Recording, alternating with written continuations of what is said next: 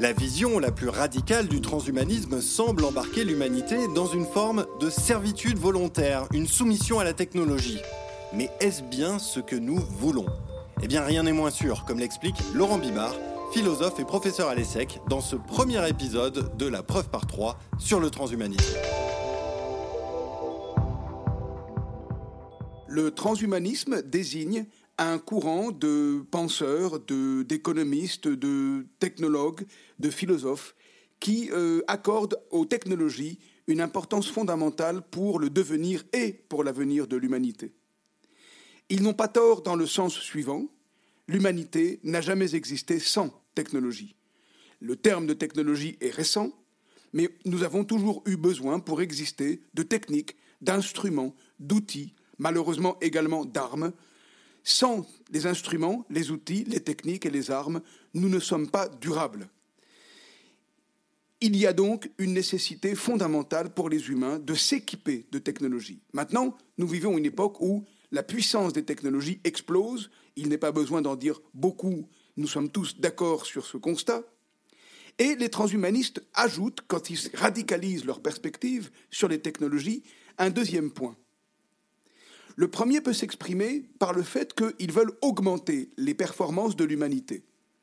Augmenter les performances de l'humanité dans l'horizon continu d'une exploitation de techniques pour exister revient à ceux que je viens d'évoquer précédemment.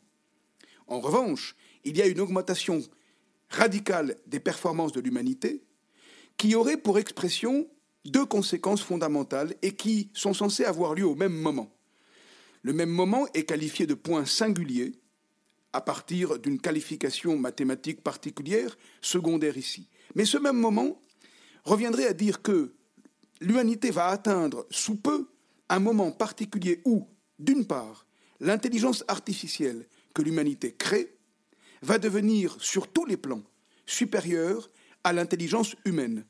Quand on dit sur tous les plans, ça n'est pas seulement sur le plan de la combinatoire, du calcul, mais également sur le plan des émotions, des décisions, etc. Cette vision la plus radicale du transhumanisme est portée par des entreprises comme Google et en général le GAFAM. Maintenant, cet objectif de atteindre un moment singulier dans l'histoire de l'humanité n'est pas des plus heureux. Que se passerait-il en effet?